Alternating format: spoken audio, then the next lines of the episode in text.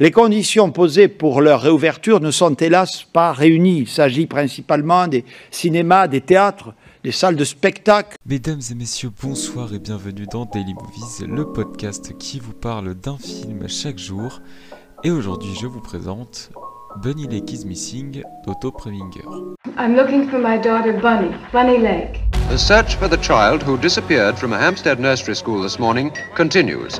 Since she couldn't have gotten out of here by herself, it means someone took her out. The question is who? You know what she told me? This has happened before in this school. What are you doing here? The police were here. I don't care for the police. The child's name's nowhere in our records. She's not in your card index, so she doesn't exist. What are you suggesting, Mr. Lake? You tore up the card, pulled the page out of the ledger as soon as there was any trouble? Bunny Lake is Missing, ça raconte l'histoire de Anne Lake, euh, qui un matin va déposer sa fille à l'école, sauf que euh, elle doit partir très vite. Du coup, euh, elle la laisse sous la responsabilité de la cuisinière.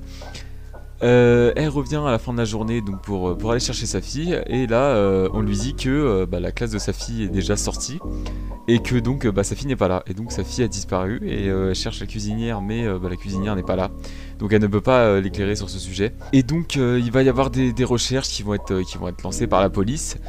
Et il va sacrément y avoir un doute sur est-ce que l'enfant est réel ou pas? Parce que la mère, euh, quand, elle était petite, a eu euh, une amie imaginaire qui s'appelait Bunny. Et donc la police va commencer à se dire que euh, Bunny Lake n'est tout simplement pas réel et que c'est le fruit de l'imagination de la mère et que cette petite fille n'existe tout simplement pas.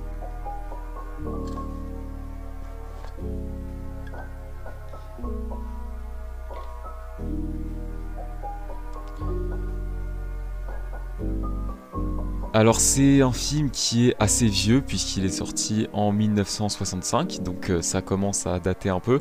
Euh, mais ce que je trouve impressionnant, c'est que euh, il est d'une telle maîtrise qui se regarde parfaitement aujourd'hui en fait.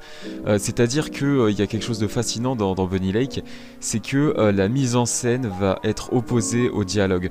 C'est-à-dire que tout dans les dialogues, que ce soit euh, le frère de Anne ou que ce soit Anne elle-même, va vous indiquer que cette petite fille est réelle, va vous indiquer que Bunny Lake existe et qu'on fait vraiment face à une mère qui a perdu son enfant.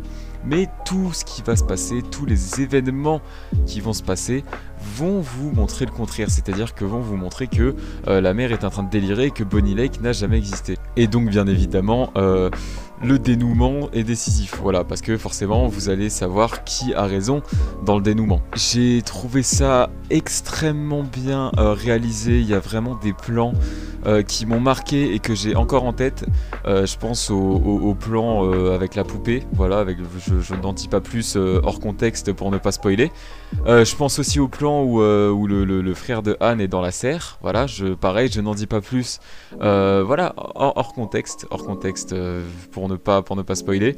C'est magnifiquement bien mis en scène, vraiment. je pense que beaucoup de gens, beaucoup de réalisateurs aujourd'hui devraient s'inspirer d'Otto Preminger parce que c'est absolument fou. D'ailleurs, euh, pour ceux qui ont vu euh, L'orphelinat de Juan Antonio Bayona, euh, ce qui est mon cas, j'ai fait le rapprochement donc en voyant Bunny Lake après, parce que j'ai vu l'orphelinat avant, enfin bref. le générique de, de l'orphelinat est, un hommage, ou enfin en tout cas inspiration et ou hommage à, euh, à euh, Bunny Lake. Voilà, c'est le, le, même type de générique, c'est-à-dire que en gros c'est euh, comme si euh, on avait mis euh, une feuille sur une source de lumière. Euh, la feuille ne laisse pas passer la lumière et on déchire la feuille. Et en dessous de la feuille il y a marqué des, choses qui font le générique. Voilà.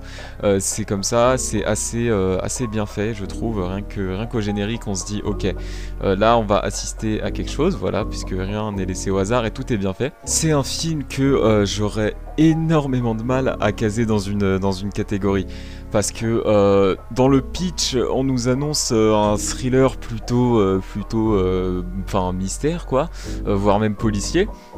sauf que il y a quelques passages qui peuvent faire penser à de l'horreur. Il y a certains plans notamment qui m'ont fait penser à de l'horreur et qui m'ont qui m'ont terrifié tout simplement enfin terrifié moins que moins que des films d'horreur évidemment mais terrifié dans un film où euh, bon j'abuse ok abusé sur le mot terrifié mais euh, voilà des plans qui euh, dans un film policier ou fantastique n'auraient pas dû me faire peur voilà je pense à l'interprète du, frère de, de, Anne Lake, qui s'appelle Stephen Lake, le frère, et l'acteur c'est Keir Dilowa.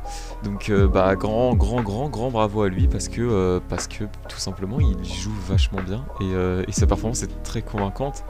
Euh, et, il a, euh, sans trop spoiler, il a un double rôle euh, qui, est, qui absolument génial et qui gère parfaitement bien. Donc voilà, moi c'est vraiment, c'est vraiment lui qui m'a marqué dans ce, dans ce film.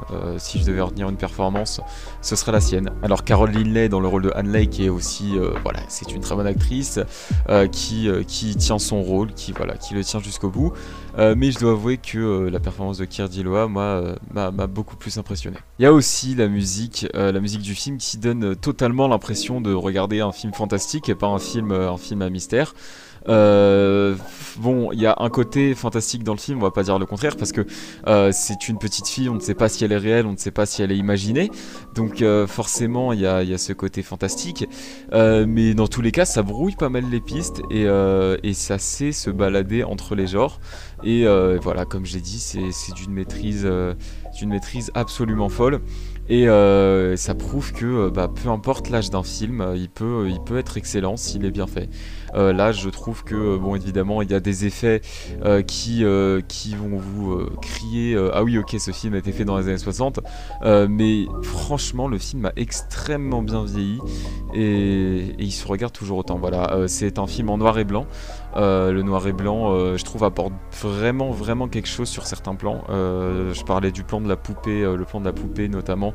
Je pense, je ne sais pas s'il aurait été aussi beau en, couleur. Ça reste quand même euh, un beau noir et blanc. Voilà, dans l'ensemble, ça reste un beau noir et blanc. Après, je ne suis pas du tout euh, spécialiste euh, du noir et blanc, loin de là. Mais en tout cas, ça reste agréable à regarder.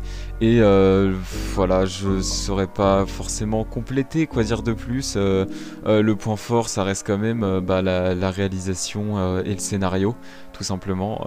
évidemment, c'est c'est les deux trucs qui s'opposent. Voilà, c'est les deux trucs qui s'opposent. Donc euh, si un des deux est en dessous de l'autre, euh, forcément, euh, ça le fait pas. Et là, pour le coup, la mise en scène est aussi bien que le scénario, et c'est ce qui fait que le film marche, et c'est ce qui fait que on croit à cette opposition entre le, entre ce qui se passe visuellement et ce que, et qu'on entend. Et, et, Bunny Lake, c'est voilà, c'est absolument fabuleux. C'est un film qui voilà, qui passe assez inaperçu en raison de, de, sa vieillesse, on va dire ça comme ça. mais c'est un film qu'il faut puisque ça peut, ça peut totalement ouvrir la porte à, à d'autres films. C'est vrai que quand un film est en noir et blanc, ça a tendance à un peu rebuter certains qui vont se dire ouais non j'ai pas envie de voir ça. Euh, là pour le coup c'est vachement intéressant de le voir pour s'intéresser à un cinéma qui est peut-être un peu plus ancien, euh, mais qui est plus dans le réalisme, dans la maîtrise technique et qui va moins se concentrer euh, sur des effets spéciaux etc. puisqu'il n'y avait pas forcément de moyens à l'époque. Alors le gros bémol avec ce film, c'est que comme il est vieux, bah, il n'est pas trouvable à beaucoup d'endroits, mais vous pouvez bah, seulement le trouver chez Orange à la location et à l'achat. Ou alors, euh, je sais pas si, euh, on vend encore des DVD en France. Je pense qu'on doit encore vendre des DVD de ce film en France. Mais voilà, dans tous les cas, c'est vrai que euh, c'est pas pratique parce qu'il est pas hyper trouvable. mais toujours est-il que si vous avez l'occasion de le voir, n'hésitez pas. Voilà, moi j'ai trouvé ça formidable. après, encore une fois, le cinéma est subjectif, donc n'hésitez pas à vous faire votre propre avis. Voilà, c'était tout pour moi aujourd'hui. J'espère que cet épisode vous aura plu. Et pour ma part, je vous dis à demain pour une nouvelle présentation de film.